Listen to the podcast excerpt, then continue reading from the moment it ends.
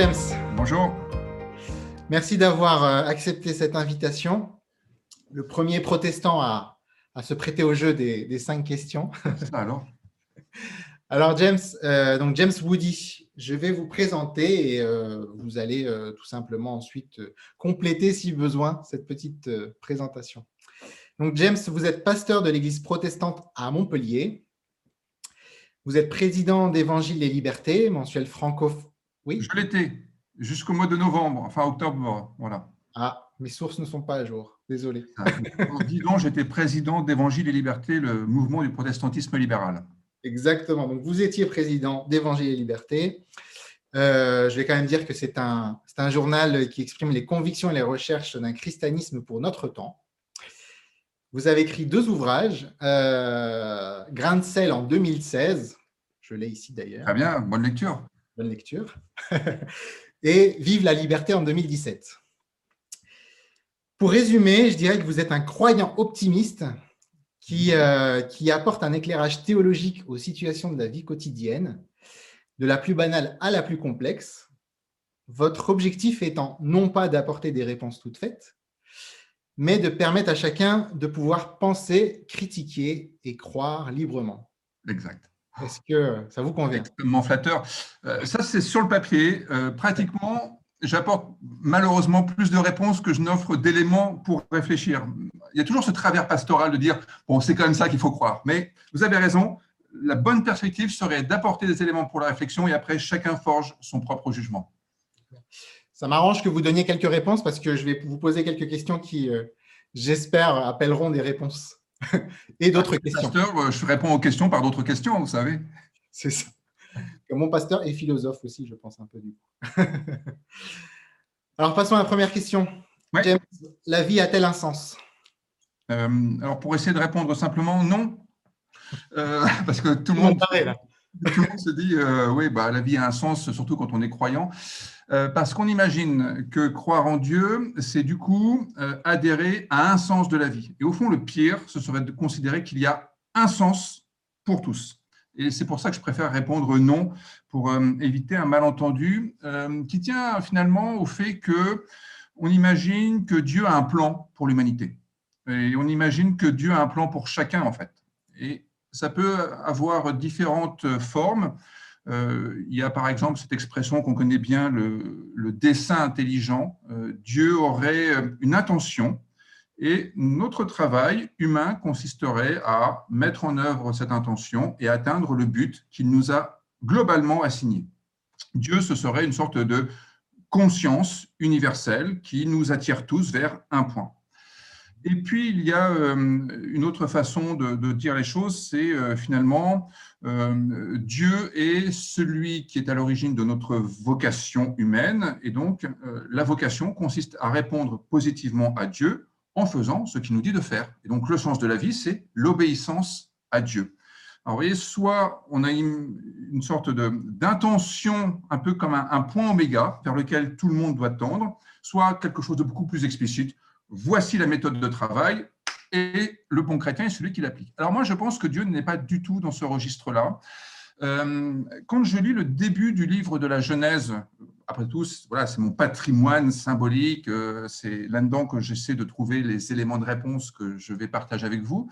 Euh, le premier récit de la Bible, c'est donc la création, et ce que l'on voit, c'est que Dieu crée en nommant, c'est-à-dire il donne un nom à chaque élément de la création et une fonction. Et puis après, à l'homme de se débrouiller. La création telle qu'elle est racontée dans le livre de la Genèse, c'est mettre en place un contexte vivable, et à chaque fois c'est scandé par Dieu vit que cela était tov. Souvent c'est traduit par bon, et on dit c'est bon au sens moral. Je pense que c'est plutôt vivable. Dieu vit que c'était vivable, et du coup l'homme peut émerger, et ensuite à lui de tracer sa propre voie. Et je le trouve aussi dans, un psaume qui est très connu, c'est le psaume 23 qu'on appelle le psaume de David, L'Éternel est mon berger. Le mien. Ah bah très bien, exactement. Euh, il est attribué à David, mais je ne suis pas sûr que ce soit bien David le rédacteur, mais faites-en bon usage. On dit L'Éternel est mon berger. Et là, on se dit du coup, ben voilà, Dieu nous conduit dans l'endroit où il veut que nous arrivions. Mais que lit-on C'est qu'il nous conduit dans les sentiers de la justice. Et ce qui est intéressant, je trouve, c'est de repérer qu'il n'y a pas un sentier de la justice qui vaudrait pour tous, il y a les sentiers de la justice. En conséquence de quoi, il me semble que Dieu euh, ne donne pas un sens auquel il faudrait impérativement euh, s'assimiler, mais qu'il met en place la possibilité de tracer son propre chemin de justice et donc euh, de discerner ce qui, pour nous, est juste dans le contexte dans lequel nous vivons. Autrement dit, ce qui pouvait être vrai pour un chrétien il y a mille ans ne l'est plus forcément pour moi aujourd'hui, et ce qui est vrai pour moi aujourd'hui ne l'est pas forcément pour vous qui êtes de l'autre côté de l'écran. Euh, on peut dire que Dieu nous met le pied à l'étrier et euh, il nous laisse un petit peu ensuite euh, grandir à notre manière. Je pense qu'il reste toujours disponible, on va reparler de Dieu, hein. il reste toujours disponible pour que nous puissions réorienter notre existence. Plutôt que de mettre le pied à l'étrier, je dirais Dieu nous attire. Dieu, c'est ce qui nous attire vers, en fait, si on devait essayer de trouver un sens quand même, c'est vers plus d'humanité. Le, chemin d'humanisation après votre, euh, après votre côté un petit peu provocateur, on en vient au sens. Oui, quand même. Euh, mais vous voyez, ça serait plus un chemin qu'un chemin d'humanisation, le chemin de l'homme, pour reprendre une formule de Martin Buber, plutôt qu'un point de destination. Euh, il y a dans la Bible deux façons de dire l'endroit vers lequel on est quand même plutôt appelé à se rendre. C'est soit la terre promise, le lieu où coule le lait et le miel. c'est le lieu où on peut rendre un culte à Dieu, ça veut dire on peut vivre sa vie d'une manière pleine et entière. Et puis, il y a le royaume. Le royaume, c'est à la fois euh, la justice pour tous, et puis ce moment où il n'y a plus cette ambiguïté, on ne sait pas trop, on est tiraillé par euh, des sentiments contradictoires, par des intérêts contradictoires, par des systèmes de fidélité contradictoires. C'est ce moment où les ambiguïtés sont levées et au fond, on peut vivre un peu en paix avec soi-même et avec les autres. Là, je dirais, il y a quand même du sens de la vie. Et puis après, pour le reste, vous débrouillez. Quoi. Tout le monde n'a pas besoin d'être pasteur, tout le monde n'a pas besoin euh, euh, de, de, devenir président de la République ou autre. Voyez il y a un terme que je n'ai pas entendu dans votre bouche, c'est le terme amour. Est-ce que plus d'humanité, c'est plus d'amour? Je dirais que... Euh, Mieux d'amour. La prédication de Jésus, elle est centrée sur la question de l'amour. Mais c'est plus le chemin que la direction en quelque sorte. C'est-à-dire que c'est la condition par laquelle euh, nous allons pouvoir devenir les uns et les autres véritablement humains. Je comprends. Et je pourrais même rajouter un, terme qui rend l'amour possible, c'est la liberté. Et vous voyez, si je devais parler de pied à l'étrier, ça serait par rapport à la liberté. Et, l'amour, c'est le moteur qui va ensuite faire galoper le, talon que nous sommes, carrément, allons-y. Donc, il faut être libre, et c'est pour ça qu'il y a le récit de sortie d'Égypte. Et une fois qu'on est libre, on peut aimer. On est libre d'aimer vraiment et pas euh, d'aimer de façon conforme à des stéréotypes sociaux, par exemple. Et à partir de là, on peut euh, se faire grandir mutuellement par toutes sortes d'interactions que dans la langue biblique, on va appeler le travail du Saint-Esprit. Alors, si on parlait un petit peu de la source de cet amour et de cette liberté, la deuxième question. James, Dieu pour vous, c'est? Euh, bah, c'est le patron. Ça marche, ça? Alors, ça fait référence à une pub, euh, mais bon, on va essayer d'expliciter autrement. D'accord, ok. Alors, euh, je, pense qu'il faut d'abord lever une sorte de malentendu, qui est quand même une opinion couramment répandue, c'est que Dieu serait un être surnaturel dans un coin de l'univers.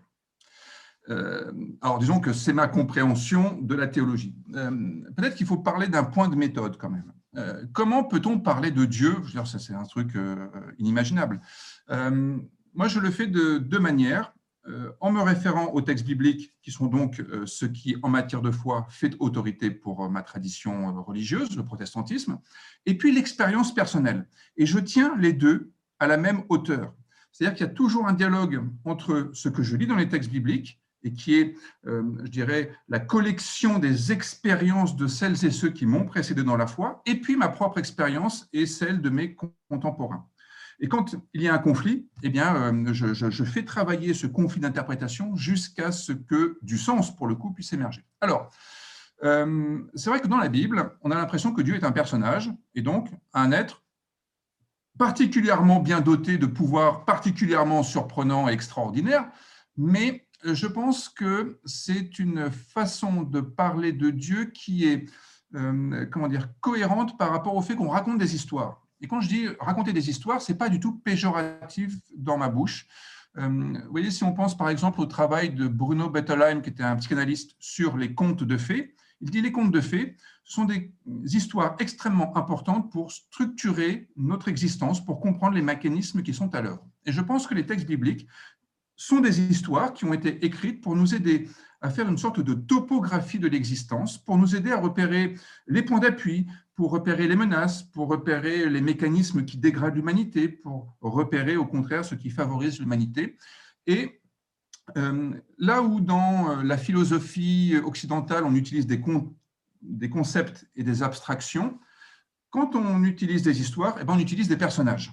Et donc, Dieu n'est pas une abstraction ou un concept dans la Bible, parce qu'on a écrit des histoires, et donc il est un personnage. Mais c'est pas un personnage qu'on va rencontrer comme euh, on est en train de se rencontrer. Et encore, on est un peu virtuel là tous les deux.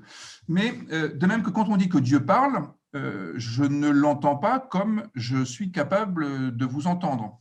Et donc, c'est une. Alors, je vais utiliser le terme de fiction littéraire. Là encore, c'est tout à fait euh, positif dans ma bouche. C'est-à-dire qu'on crée un personnage pour rendre compte de quelque chose qui est existant, mais qu'on ne va pas voir, parce que ce n'est pas quelque chose qu'on peut mettre sous le microscope, au même titre que la liberté, où tout à l'heure on parlait de l'amour. L'amour, ça ne se voit pas. Euh, l'amour existe, mais l'amour, euh, on est obligé d'utiliser un mot abstrait ou alors euh, d'utiliser un personnage comme Eros, par exemple, pour pouvoir parler de l'amour. Et pareil pour la liberté, quand on voit Delacroix qui dessine la liberté qui mène le peuple, eh ben, c'est une allégorie, mais en fait, la liberté, elle n'est pas comme ça. Donc Dieu, je dirais, ce n'est pas un personnage, c'est, alors du coup, je vais parler d'une théologie qui m'est chère, c'est la théologie du process. Dieu, c'est une façon de désigner le dynamisme créateur à l'œuvre dans le monde. Et le dynamisme créateur, Dieu, c'est tout ce qui pousse l'existence dans un plus grand accomplissement de soi dans une perspective universelle. Alors, je suis d'accord, c'est un poil technique. Je vais essayer d'être plus clair en prenant un exemple dans notre vie. Qu'est-ce qui fait de nous un être humain? Euh, Des gens comme Martin Buber, Lévinas, Paul Ricoeur l'ont très bien dit à la suite des rédacteurs bibliques, c'est le regard de l'autre. Et du coup, là, ce qu'on est en train de faire, par exemple, même si c'est moi qui quand même parle beaucoup, euh, on est en train d'aborder des sujets qui nous concernent en tant qu'être humain, qui nous touchent profondément. On n'est pas dans une discussion euh, superficielle avec la pluie et le beau temps. Et du coup, votre façon de me poser une question me pousse un peu dans mes retranchements. Ma façon de répondre vous fait peut-être découvrir des aspects auxquels vous ne pensiez pas. Et tout cela fait grandir notre humanité. Et tout cela nous rend plus vivants. Tout cela nous rend plus intelligents, peut-être aussi plus curieux, parce que je vois que vous froncez les sourcils, il y a peut-être des choses qui ne sont pas très claires, mais au moins, ça vous titille. Et euh, ça va augmenter ce que moi j'appelle l'humanité. Eh bien, Dieu est dans ce processus-là. Dieu, c'est pas vous, c'est pas moi, euh, c'est pas un, c'est pas un quelque chose quelque part, c'est pas un quelqu'un quelque part. Dieu, c'est ce processus qui nous stimule et va renforcer notre densité, je dirais, c'est ce qui donne la profondeur de notre existence. Et est-ce que euh, ce dynamisme créateur, est-ce qu'il aurait malgré tout quelque chose d'un petit peu paternel-maternel euh, Oui. En euh, fait, le dynamisme créateur, en fait, quand on l'entend comme ça, ça fait un petit peu, un peu froid, un peu manque de chaleur, manque de justement d'humanité peut-être. Donc il y a des parents qui ne sont pas forcément très chauds, hein. mais euh, euh, je dirais que ça peut avoir le sentiment aussi d'être un peu euh, vitaliste, au sens où il y aurait une sorte d'énergie qui se trimballe quelque part, et puis une sorte de panthéisme, tout le monde serait un peu animé dans quelque chose de Dieu. Les textes bibliques parlent de Dieu comme d'un père, mais aussi d'une mère, c'est dans le prophète Ésaïe. je pense que c'est juste pour deux raisons. je dirais, c'est un peu les fonctions qu'on attribue au père et à la mère. Le Père, c'est celui qui est la parole, euh, la parole euh, qui, nomme et la parole qui est le tiers séparateur. Euh, la parole qui nous donne une conscience de nous-mêmes. Quand on donne le nom à quelqu'un, ben, en fait, il réalise qu'il est une personne. Quand on appelle cette personne par son nom, eh bien, il se découvre avec, avec un corps et, une existence propre. Et le côté maternel, je dirais, bon, c'est un peu la caricature, mais c'est pour aller dans votre sens, le côté chaleureux, maternel, le cocooning, la miséricorde. Euh, Dieu est miséricordieux, on le dit souvent dans la Bible, et c'est une façon de dire que la vie est bienveillante. C'est-à-dire que la vie est marquée par la grâce. Et qu'est-ce que la grâce? La grâce, c'est le fait qu'il y a dans la vie ce dynamisme créateur au sens où il y a du positif dans la vie, que l'on peut saisir, que l'on peut faire sien pour redonner de l'élan à son existence quand parfois elle est un peu à bout de souffle, euh, pour trouver du sens personnel, pour savoir comment s'orienter, et puis euh, aussi pour porter un regard, euh, j'allais dire, positif sur les autres. Hein. Tout à l'heure, vous disiez que j'étais optimiste. Je suis optimiste au sens où je considère que l'autre n'est pas une menace a priori. L'autre est plutôt quelqu'un avec lequel je vais pouvoir imaginer plus, pouvoir rêver plus fort, pouvoir aimer plus fort. L'autre comme celui qui est avec moi un, compagnon de route possible pour que la vie soit infiniment plus jouissive, euh, à tous les sens du terme. Et donc, euh, si vous trouvez que le dynamisme créateur de Dieu est un petit peu froid comme concept, euh, pensez au fait que ça s'incarne. Et au fond, le christianisme, c'est une théologie de l'incarnation avec euh, euh, de la sueur, du sang, de la chic et du molar, et puis aussi euh, des baisers tendres, des affections, des accolades, des coups de pied aux fesses, des, égratignures, des regards tendres, des sourires. en fait, c'est le tragique de l'existence, c'est-à-dire qu'on on pourrait tous vivre dans une parfaite harmonie si on se mettait au bénéfice de cette puissance de vie qui est à l'œuvre dans le monde. Vous voyez, c'est le printemps actuellement, on voit la vie qui rejaillit, qui ressuscite. Et puis en même temps, euh, il y a quand même beaucoup d'orgueil, beaucoup de narcissisme, et ça fiche pas mal la pagaille dans cette harmonie possible. Et du coup, je, continuerai en disant, souvent on, s'interroge sur l'existence de Dieu. Eh bien, je pense qu'avec le, philosophe John Caputo, on pourrait dire que Dieu, c'est pas forcément ce qui existe, c'est ce qui insiste. C'est cette, cette, ténacité, cette, patience, le côté inlassable. On pense être arrivé au bout de l'histoire, ça peut repartir. Yallah. Très bien. Et le Christ dans tout ça? Alors, euh, euh, le Christ, euh, alors moi, dans ma tradition protestante, il y a deux grandes façons d'aborder la question du Christ. Il y a la partie luthérienne et la partie réformée. Moi, je suis plutôt la partie réformée, avec Jean Calvin, Zwingli, Busser et puis d'autres. dans la partie luthérienne, on dira que Jésus de Nazareth est totalement Christ, mais qu'il est aussi la totalité du Christ. Et le Christ, c'est une fonction, la fonction, c'est Dieu à l'œuvre dans le monde. Euh, vous voyez, pas simplement une sorte de majesté solitaire qui aurait donné une petite impulsion au départ ou qui de temps en temps remettrait l'horloge à l'heure, etc. Euh, non, euh, Dieu à l'œuvre dans l'histoire, c'est-à-dire qu'on peut vivre en, tout à l'heure vous parliez de l'amour, on peut vivre en aimant vraiment. Qu'a fait Jésus? C'est d'incarner le fait qu'il est possible de vivre en aimant son prochain, non pas sur un mode euh, je t'aime comme les tartes aux fraises et je te dévore, euh, non pas euh, j'aime chez toi ce qui me fait défaut et du coup je vais récupérer ce manque, mais je t'aime comme je suis l'artisan de ton bonheur et je vais t'offrir ce qui t'est nécessaire pour que tu puisses porter ta vie à sa pleine incandescence. Donc le Christ, cette, cette fonction-là, et les luthériens vont dire Jésus, c'est il était totalement Christ. Et en fait, il n'y a de, il n'y a de Christ qu'en Jésus. Mhm. Pour les réformés, avec Calvin notamment, euh, on va dire que Jésus était totalement Christ, donc il a pleinement manifesté une vie selon Dieu, l'espérance de Dieu, l'optimisme de Dieu, si vous voulez. Je ne suis pas très fan de l'optimisme, mais bon, l'espérance, c'est bien. Euh, et il y a du Christ en dehors de Jésus. Et donc, ça signifie que euh, nous sommes, vous et moi, et tout le monde, en fait, capables d'être Christ pour les autres, c'est-à-dire d'incarner cette vie en Dieu qui consiste à être euh, agent de la grâce, à être agent de la résurrection, à pouvoir être argent, euh, argent non, euh, agent du pardon. c'est le R du pardon, désolé. C'est-à-dire, oui, il est là l'optimisme. C'est que on est capable de ressusciter la vie d'une personne quand cette personne pense euh, avoir fait le tour de son existence. Euh, ou alors, par exemple, une, relation a été euh, blessée à cause d'un mauvais geste, d'une parole ou d'un acte odieux. Le pardon, c'est ce qui est capable de relever et la victime et le bourreau et de pouvoir rétablir une société humaine marquée par la fraternité.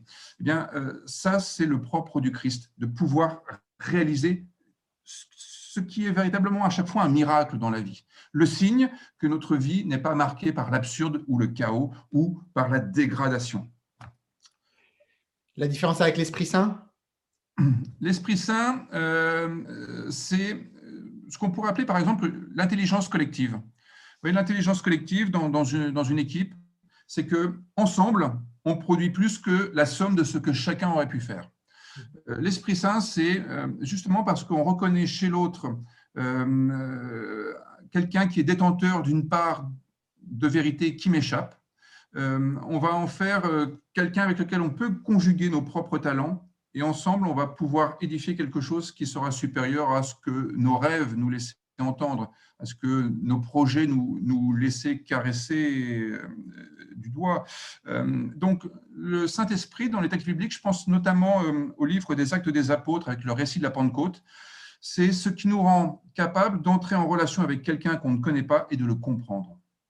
Le travail du Saint-Esprit, c'est une façon de désigner notre capacité à nous comprendre alors qu'on est étranger l'un à l'autre. Euh, je ne sais pas quelle est votre culture, je ne sais pas quelle est votre langue maternelle, je ne sais pas quelles sont vos passions, je ne sais pas pour qui vous votez, je ne sais pas qui est votre pasteur, etc. Et au fond, euh, bah, on, s'entend plutôt bien. Quoi. Voilà. Toutes ces, tout ce qui pourrait être des barrières, on arrive à les surmonter. Il y a de la transcendance dans la vie. Transformer les barrières en pont. Oh, ça, c'est le pontifex qui parle. Oui, bien joué, bien sûr. ou, alors, euh, vous voyez, considérez que nous vivons tous dans des vallées, et puis de temps en temps, les vallées se rejoignent sur des plaines. Et, euh, et on est tous euh, détenteurs d'une expérience particulière avec la vie. On se raconte des récits différents, et ça, c'est la religion. La religion est une sorte de langue qu'on a élaborée pour rendre compte de notre façon d'affronter la vie. On raconte nos manières de faire, et il n'y en a pas une qui est meilleure que l'autre. Il n'y a pas une religion qui est supérieure à l'autre, pour euh, le dire avec Albert Schweitzer.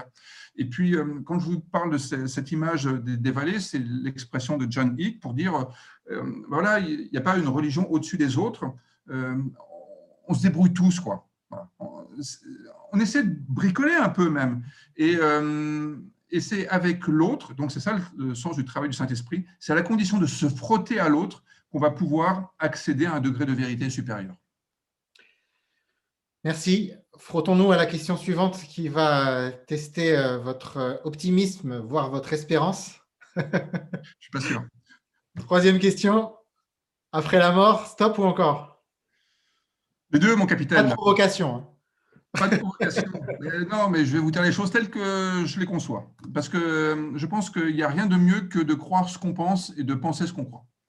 Alors moi, à mon avis, par rapport à ce que je comprends de mon expérience et de ma fréquentation des textes bibliques, après la mort, les êtres que nous sommes redeviennent poussière, pour prendre une formule un peu poétique. Hein. La poussière retourne à la poussière, c'est une formule biblique d'ailleurs. Euh, autrement dit, euh, il n'y a pas de vie après la mort au sens biologique du terme. Euh, il n'y a pas non plus l'idée selon laquelle il y aurait quelque part un paradis pour les bons et un enfer pour les mauvais, avec un purgatoire pour ceux dont on ne sait pas trop que faire on n'a pas à imaginer qu'il y a, après la vie, une sorte de euh, réanimation, avec peut-être une sorte de corps surnaturel, glorieux. Donc, ce n'est pas là-dessus que moi, je vais vous embarquer. À la limite, j'aimerais commencer par vous dire, avec Paul Ricoeur, que euh, quand j'observe le monde, que je lis les textes bibliques, je suis assez séduit par l'idée qu'il y ait une vie avant la mort. Et euh, je crois que les textes bibliques, et notamment je pense au livre de l'Ecclésiaste, Coëlette, nous font prendre conscience que la mort est prise au sérieux parce que c'est un terme auquel personne n'échappe et qui permet de prendre au sérieux tout ce qui précède avec une certaine urgence. Et moi, je pense que Coëlette n'est pas du tout cynique quand il dit « mangeons et buvons car demain nous mourrons ». C'est-à-dire qu'il y a un impératif c'est de saisir toutes les occasions de se réjouir et de vivre pleinement parce que notre existence est extrêmement fragile. Et quand il dit, euh, euh, il y a cette fameuse phrase qui est mal traduite, vanité des vanités, tout est vanité, en fait, non, c'est euh, tout est extrêmement fragile. parce que Evel, en hébreu, c'est la buée. Et au fond, un souffle et on disparaît. Alors, il ne faut pas tarder. Et donc, pour revenir à votre question, après la mort, stop ou encore, je dirais stop au niveau biologique. voilà, il n'y a, a pas à espérer quoi que ce soit là-dessus. En revanche, encore parce que ce que l'on constate, c'est qu'une fois que quelqu'un est mort, il ne cesse pas pour autant de nous structurer. Euh, il ne cesse pas pour autant euh, de faire grandir celles et ceux qui sont encore vivants, non pas parce qu'il reviendrait sous forme d'un spectre, voyez, une sorte d'esprit, euh, et murmurait à l'oreille des vivants ou quelque chose comme ça. Non, c'est parce que nous sommes des grains d'éternité. Alors, c'est un peu une formule pour dire que, je vais prendre une analogie, les mathématiques. En mathématiques, chaque facteur peut être décomposé avec une seule combinaison de nombres premiers. Un nombre premier, c'est quelque chose qui ne peut pas être divisé, c'est insécable. Eh bien, nous sommes, vous et moi, tous autant qu'on est, des nombres premiers. Et du coup, c'est ce que va dire la théologie du process. Nous sommes des data, des données, et notre existence, elle a une influence sur notre environnement, l'univers, qui est du coup dans une configuration qui ne serait pas la même si nous n'avions pas eu notre passage sur Terre. Autrement dit, pour essayer de répondre un peu philosophiquement et théologiquement à votre question après la mort.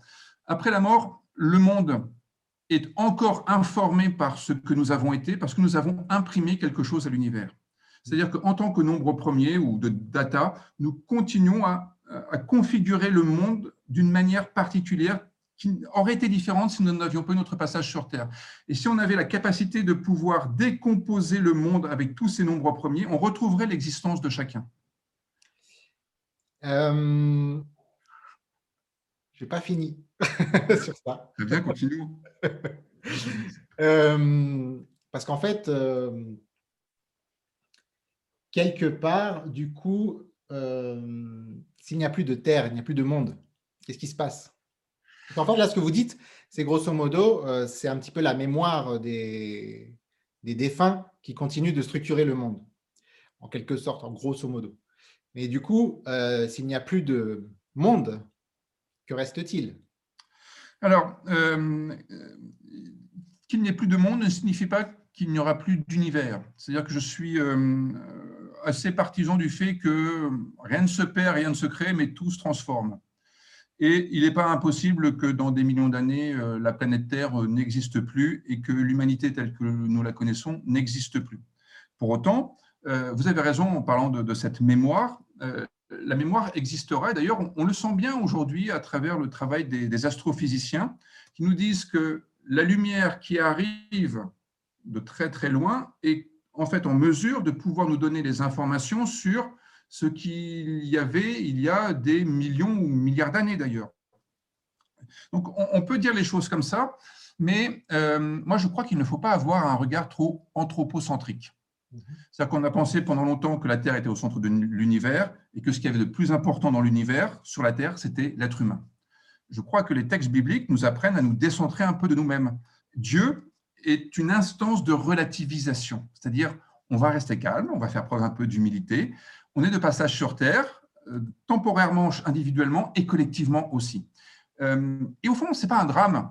Euh, le drame serait de d'être tellement paniqué par cette perspective qu'un jour ça risque de disparaître qu'on ne vive plus du tout.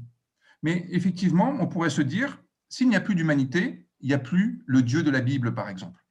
Parce que le Dieu de la Bible, en fait, est inévitablement en interaction avec nous. Si nous, on disparaît, il n'y a plus le Dieu de Jésus-Christ. Euh, si la Terre disparaît, ben pareil, sauf si on a réussi à coloniser Mars d'ici là, on verra bien. Mais euh, pour essayer de répondre très clairement à votre question, je dirais euh, oui, vous avez raison. plus de Terre et du coup plus d'humanité et, tout ce que nous connaissons l'État. En revanche, l'univers continuera à être cette mémoire, cette mémoire imprimée par tout ce que nous aurons vécu et entrepris. En tout cas, vous considérez que du coup, dans 2000 ans, il n'y aura plus de James en tant que tel en tout cas, il n'y aura plus le James Woody que vous avez en face des yeux. Et, je ne pense pas que j'aurais suffisamment marqué la mémoire collective pour qu'on continue à parler de moi comme on peut parler de Achille, par exemple, qui a préféré une vie glorieuse à une vie pépère, tranquille, plus longue. D'accord. Par contre, euh, je suis euh, tout à fait convaincu que euh, dans 2000 ans, des personnes vivront et, dans une certaine mesure, seront au bénéfice même de votre chaîne YouTube ça sera peut-être infinitésimal, mais ça sera plus important que euh, les, dilutions qu'on a dans, l'eau. Je comprends. Je pense que c'est assez clair. Bien. Ça va surprendre pas mal de, chrétiens, cette réponse, mais elle est, Moi, et enrichissante. Oui, je, je, crois qu'il n'y a rien de pire que de se raconter toujours les mêmes histoires parce qu'on se dit que pour être chrétien, il faut dire ce que ceux qui nous ont précédés ont dit. Euh, je pense que le but du christianisme, c'est la vérité. Et quand on découvre qu'on s'est trompé à un moment donné, eh ben, il faut avoir la simplicité et l'humilité de le dire et de dire les choses d'une meilleure manière. Dans les textes bibliques, les choses évoluent. Hein, euh, entre la première page et la dernière, le rapport, la Bible enfin, le rapport de la Bible aux événements n'est pas le même. Euh, si on prend quelque chose comme la monarchie israélite avec Saül, David, Salomon, eh bien, les textes ont été réécrits, et des fois en changeant le sens des textes. Il y a des textes très pro-monarchiques et des textes très anti-monarchiques dans la Bible. Euh, bah, les gens évoluent et, c'est heureux. Le pire, c'est d'être figé, quoi. Et là, on est mort. Continuons d'évoluer dans ce cas-là. Yes. À travers la quatrième question, un personnage spirituel qui vous a marqué? Oui. Euh, avant d'être pasteur à Montpellier, j'étais euh, pasteur à l'Oratoire du Louvre à Paris, très belle paroisse que je, que je salue aussi. et il y avait parmi les paroissiens Théodore Monod. Et je crois que c'est une très très belle figure qui a traversé tout le XXe siècle. Hein. Il est né en 1902, il est mort en l'an 2000, les obsèques ont eu lieu à l'oratoire. Euh, Théodore Monod, on le connaît de différentes manières, soit par la chanson euh, d'Alain Souchon, euh, Théodore qui marche dans le désert, parce qu'il a été naturaliste, il a travaillé au Muséum d'histoire naturelle, d'abord il était ictologue, il s'intéressait aux poissons, puis après euh, naturaliste, il a traversé le désert, il a fait euh, un peu l'archéologue, euh, il a relevé tout ce qui était de l'ordre du botanique, etc. Il a dirigé l'institut français à, Dakar et, et, il a eu une vie spirituelle extrêmement intéressante avec son père Wilfred Monod, qui était pasteur à l'Oratoire du Louvre. Dans les années 20, il crée l'ordre des la fraternité des veilleurs c'est un tiers ordre, euh, c'est-à-dire une spiritualité pour vous et moi, euh, une fraternité qui est dans le monde et dont euh, l'objectif est de redonner de la spiritualité justement à la vie quotidienne, à ce qui est de plus ordinaire, et être des veilleurs. Et alors, Théodore Monod fait partie de ces veilleurs qui ont eu des combats, des combats contre la guerre d'Algérie, contre l'utilisation du nucléaire, pour le respect du monde animal euh, mais aussi euh, des combats théologiques contre euh, le dogmatisme religieux, pour la liberté de penser, pour la liberté de croire et de ne pas croire, ce qui est quand même une belle formule laïque chez nous. Et, c'est quelqu'un qui était imprégné de cette culture du désert où à la fois il faut être un peu au clair avec soi sinon on s'en sort pas et où la rencontre est tellement importante. Et il a eu par exemple l'occasion de découvrir l'islam et d'avoir des mots très fraternels envers les musulmans, à une époque où ce n'est pas forcément très évident. Euh, et, je trouve que c'est une figure qui mérite d'être connue, découverte. Théodore Monod, c'est vraiment euh, quelqu'un que j'encourage à, faire connaître. Justement, cinquième question? Oui. Est-ce que vous avez un livre, ou un, livre de Théodore Monod le livre ou le film que vous recommanderiez à votre ami en perte de sens? Oui, alors, euh, à un moment donné, euh, il faut quand même un peu euh, vendre sa cam, je dirais, et ça va être deux textes bibliques. moi, je recommande le livre de l'Exode et l'Évangile selon Luc, par exemple. Le livre de l'Exode, parce que c'est cette grande saga de la libération du peuple hébreu qui est enfermé en Égypte. Et, et, je pense que nous avons toujours besoin de nous libérer à nouveau euh, de pouvoir tutélaire, euh, d'idéologie euh, coercitive, de, relations toxiques, etc.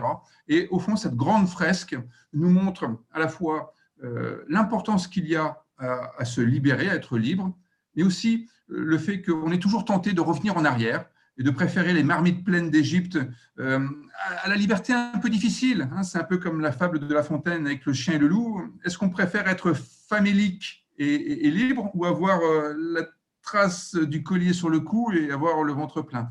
Euh, le texte biblique nous parle de ça. Et puis l'évangile de Luc, je dirais, c'est à quoi pouvons-nous adhérer? Euh, Il y a à, quoi devons-nous échapper avec l'Exode Et puis à quoi pouvons-nous adhérer euh, C'est à la fois la grâce et puis c'est un regard bah, positif sur, sur le monde, sur les personnes, se découvrir que on est capable de certains accomplissements, découvrir que il y a des situations qu'on imagine bouchées, mais qui peuvent en fait offrir de nouvelles perspectives, que l'autre va injecter dans mon histoire personnelle euh, de la grâce qui va pouvoir euh, me permettre d'atteindre des, niveaux de réalisation que je n'avais pas imaginés, et puis, euh, et puis être surpris, se demander, tiens, on, est capable de guérir d'une identité brisée, on, est capable d'être réintégré dans la société quand on a été complètement exclu pour différentes raisons. Voilà, être un peu étonné, et puis du coup ressusciter le désir de vivre.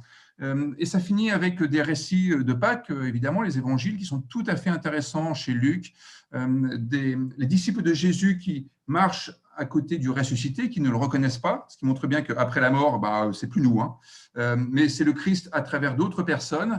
Et les gens qui étaient dans le deuil vont sortir de leur deuil. On peut faire une traversée du deuil. C'est-à-dire qu'au cœur du deuil, une vie est à nouveau possible. Et au fond, notre vie, je trouve, est marquée par des dizaines de deuils différents dans le monde professionnel, dans le monde amical, des deuils biologiques. Et eh bien, de cela, on peut en sortir vivant. C'est ça le sens de la résurrection. Et on peut à nouveau manger euh, et boire. Euh, c'est le sens de, la fin des évangiles. Euh, bon, voilà, il est possible de se réjouir encore, même quand on vit des moments de profonde lassitude, comme c'est un peu le cas de nos jours, par exemple, ou quand on pense que ça va mal finir. Pas de fatalité, mon cher ami. Eh bien, terminons sur cette parole d'optimisme qui a, qui, a, qui, a, été un petit peu le fil conducteur de tout cet, de tout cet entretien. Je vous remercie beaucoup, James, pour euh, ces paroles en vérité. Bon, et puis euh, bah, euh, je suis ravi de votre initiative et j'aurais plaisir à voir un peu ce que disent les autres comme ça. Avec grand plaisir. À bientôt, James. Merci beaucoup. Au revoir.